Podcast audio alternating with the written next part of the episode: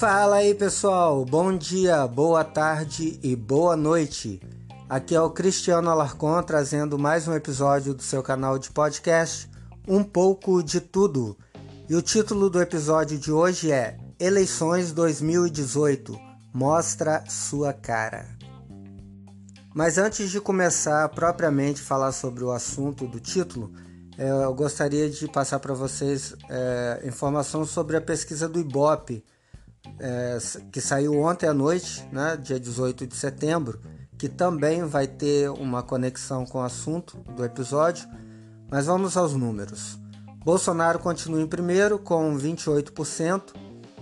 Fernando Haddad, agora depois de uma subida enorme em relação à última pesquisa do Ibope, que era 8, foi para 19%. O Ciro Gomes já começando a derreter com 11%. Geraldo Alckmin, fazendo o que ele faz de melhor, ficar parado, com 7%. Marina Silva, com a candidatura quase já um cubo de gelo no deserto do Saara, virando poça, é, com 7%.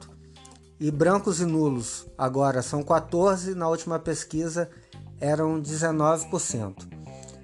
Bem, analisando esses números e também considerando é, quantos dias faltam para a eleição, cada dia mais próximo, né, no dia 7 de outubro, é, a gente vai começar muito a ouvir falar da expressão voto útil, que é um, uma coisa bastante recorrente no Brasil, né? É a respeito daquelas pessoas que têm aquele pensamento: ah, não vou votar em fulano ou na fulana, porque apesar de ser é, uma, um representante ou uma representante que eu mais tenho afinidade, essa pessoa não vai ganhar. Então eu vou votar em alguém que vai ganhar. E acaba procurando lá nas cabeças uma pessoa que tenha uma identificação maior com o que ela pensa em relação ao país que ela quer, não é verdade? Então, é, mas esse voto útil, que é um fenômeno que a gente vê na população, existe um paralelo dele também na, na esfera de poder. Então, é, agora nós vamos ver também vários atores políticos importantes começando a mostrar a cara, literalmente vão mostrar a cara. E aí é, as pessoas vão poder ver quem é quem, não é? por exemplo, eu alguns, acho que dois episódios atrás, ou não mais episódios semana passada, no começo da semana passada, se eu não me engano, eu é, coloquei no ar um episódio falando sobre o Teatro das Tesouras. E cada dia mais que chegar próximo à eleição, por conta dessa polarização de Bolsonaro e Haddad, não é? Bolsonaro e PT, a gente vai ver claramente as cascas caindo, as máscaras caindo sobre aquele assunto que eu falei, que durante muitas décadas o que nós temos no Brasil é, não é uma oposição real. O que nós temos foi que a esquerda, especialmente capitaneada pelo PT, é a herdeira da, da saída para o Brasil, para liberdade, para honestidade, etc. Então, a gente vê isso durante as últimas décadas, desde o final da ditadura, até mesmo antes um pouco do final da ditadura. E como eu havia dito, a esquerda, através de uma filosofia implantada por Antônio Gramsci, que é a Revolução Cultural, ela tratou de criar a sua própria oposição. O PT como o centro e a partir do PT foi dando filhotes, né? PCdoB, PCdoB é mais antigo, mas o PCdoB foi um filhote adotivo do PT, e aí a gente tem o PSOL, e aí a gente tem a Rede, né?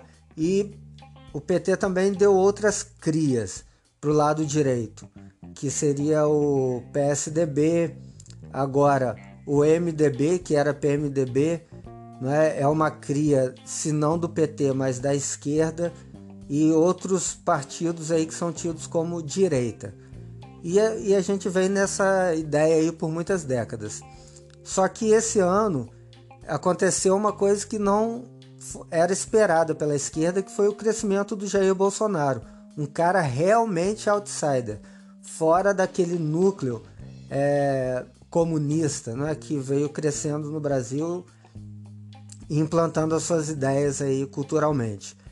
Então, agora o que, que a gente vai ver? A gente vai ver um movimento de todos esses filhotes de PT, filhotes de esquerda, é, se juntando com a candidatura do Fernando Haddad e aí eles vão mostrar a cara. Todo aquele papo de que o PSDB é neoliberal, que o MDB é gol, golpista, aquilo tudo ali vai ficar para trás. Esqueçam aquilo. Vocês vão ver esses partidos abraçando fortemente a candidatura do Fernando Haddad quanto um cara que está fora do sistema, que é o Jair Bolsonaro e que tem real chance de ser presidente do Brasil. Né? Então, para aquelas pessoas que ainda é, têm alguma dúvida dessa questão da, do teatro das tesouras, da estratégia das tesouras que foi montada pela esquerda, agora só não vai ver quem não quiser. E a gente já tem indícios disso acontecendo. É, há poucos dias, um, dois dias atrás, a gente viu o Renan Calheiros, cara afogado em coisa errada, em corrupção, em Maracutaia, do MDB, do partido do Michel Temer, golpista, fazendo carreata em Alagoas. E quem que estava junto com ele? Fernando Haddad, o cara que ficava apontando, não é? Que é os golpistas Michel Temer golpista, MDB golpista, PSDB golpista. Eles estão juntos na mesma carreata, cara. Outra coisa, o Tasso Gereissati é, declarou aí alguns dias atrás também, dizendo que é, o erro dele foi ter, ter contestado é, as eleições em 2014 e se aproximando do, do PT, né? e falando que o PT não é, não é isso que, que dizem, etc. O próprio Alckmin também já está é, dando sinais mostrando que vai apoiar a campanha do Fernando Haddad, até porque o, o PSDB é um filhote do PT, mais do que claro. Além disso, é, o, Fernando Henrique, que não cansa de elogiar o Lula, não é? E o Lula tanto falou mal do, do Fernando Henrique para ser eleito é, da primeira vez e malhou e sentou a porrada no Fernando Henrique. E na hora da posse, antes da posse, o Fernando Henrique disse que ficou feliz em poder passar por um, a faixa presidencial para um esquerdista como ele. E depois que o Lula assumiu, acabou a campanha, ele só elogia o Fernando Henrique e a gente vê isso o tempo todo acontecendo. Inclusive, o Fernando Henrique teve uma reunião com o Fernando Haddad mais de 5 horas. Vai saber o que esses caras estavam conversando. Então eu só queria deixar esse comentário aí para vocês pensarem e falar mais uma vez, só não ver quem não quer essa questão da, da estratégia das tesouras. Se você ainda continua apoiando o PT e chamando o MDB de golpista, o PSDB e o Fernando Henrique de neoliberal, cara, é querer continuar na ignorância. Então você não tem desculpa mais para fazer isso. É isso aí, pessoal. Esse foi mais um episódio do nosso canal de podcast Um pouco de Tudo. Agradeço a todos vocês que continuam acompanhando. Nós é, estamos chegando aí na marca mil audiências aí do, dos nossos episódios. Isso aí me deixa muito feliz, né? No começo ainda, a gente tem dois meses, vai fazer, desculpa, vai fazer um mês ainda de canal e agradecer, isso aí me dá muita motivação.